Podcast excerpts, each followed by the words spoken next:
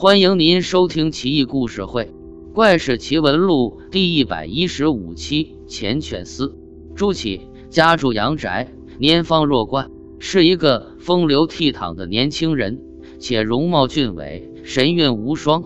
博士余部有个爱妾，名叫宠宠，长得如同下凡之仙子，明媚脱俗，秀丽非凡。朱启很是喜欢她，而宠宠好像也对他很钟情。他所居住的庭院与青楼相隔甚远，因而每次欢洽都不能随心所欲，尽兴而返，他苦闷不已。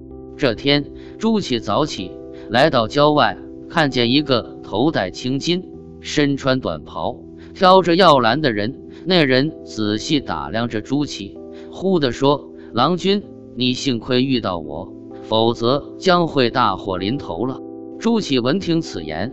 惊异万分，慌忙下马作揖施礼。青金人说：“你目前遇到棘手之事，说了我能帮助你。”朱于是又拜了两拜，便把重重的事告诉了青金人。青金人听罢，叹息着说：“管理世上人阴阳交合的部门是钱犬司，其长官是阴云大臣。凡是姻缘名数该相合的。”必须要有他们那里发放鸳鸯蝶，才能结成同心。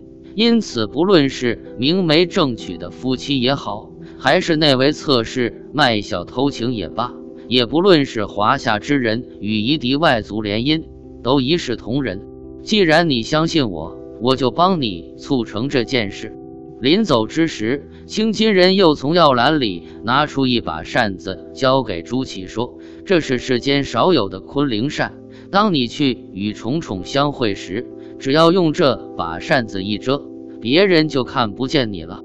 从现在起，再有七天，你们就可以如愿以偿。只是你们仅有十五年的缘分。